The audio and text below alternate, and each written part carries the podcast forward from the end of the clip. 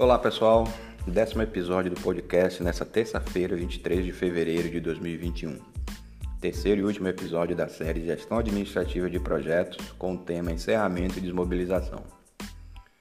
Depois de todas as fases mobilizadas e performadas e cumpridas todas as exigências contratuais e legais, é hora de desmobilizar e encerrar o projeto.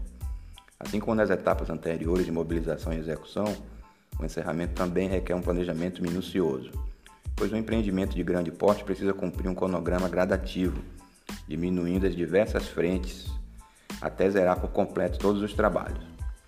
O gerente de contrato, assessorado pelas equipes de planejamento e orçamento, estipula um percentual limite de execução para dar início à fase de mobilização. Tomando como exemplo o percentual de 80% de execução, o gestor de contrato reúne toda a equipe das diversas áreas do projeto para a preparação de um plano de finalização que garanta a continuidade do percentual pendente de conclusão, bem como um fluxo de caixa saudável para que a empresa possa fazer frente aos compromissos finais, que são muitos. Dessa reunião, o gestor administrativo sai dela com um plano de desmobilização de pessoal e de recursos administrativos mobilizados ao longo do projeto. Os desligamentos de funcionários é uma etapa bem sensível, o RH deverá estar em sintonia com diversos agentes, exemplo de sindicatos, serviços de saúde, hospedagem, alimentação, transporte, entre outros. No plano de desmobilização de pessoal, é comum a empresa responsável pelo projeto aproveitar alguns quadros, sobretudo de pessoal de nível técnico, para alocar os melhores profissionais em outros projetos vigentes da organização.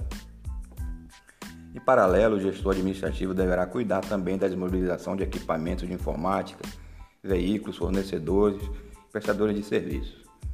No caso de prestadores de serviços, eu sugiro a elaboração de um plano específico para estes, pois envolve contratos e emprego de mão de obra. Outro ponto extremamente sensível nessa etapa é o encerramento de toda a documentação legal do projeto.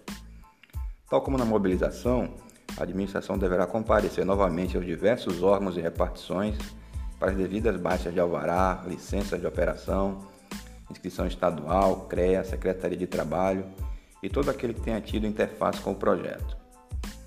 Junto ao cliente final, o projeto é considerado finalizado, mesmo tendo toda a sua execução concluída, somente após a comprovação de quitação de todas as obrigações trabalhistas e previdenciárias. Geralmente, o cliente contratante retém um percentual da fatura mensal da empresa executora contratada como forma de garantia dessas obrigações.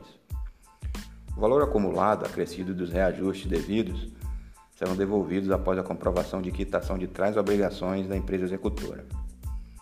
Cada projeto é único e a desmobilização também levará em consideração as características de cada um, da localidade, dos condicionantes, da cadeia de stakeholders, porém tudo isso deverá estar previsto e, se preciso, revisado em cada plano do empreendimento. É fundamental entender todas as etapas, desde os primórdios da fase de mobilização e manter um histórico de todas as entradas e saídas, a fim de garantir a rastreabilidade das informações. Essa ação terá um efeito muito positivo e evitará pendências na hora de desmobilizar e finalizar o projeto. É isso, pessoal. Tratamos de um tema amplo e de inúmeras variáveis quando observamos na prática. Porém, a quantidade de informações acerca da administração e gestão de projetos carece de um estudo teórico maior. A nossa série objetivou dar um start inicial neste assunto e certamente voltaremos a abordá-lo futuramente trazendo mais opiniões e comentários de especialistas no assunto.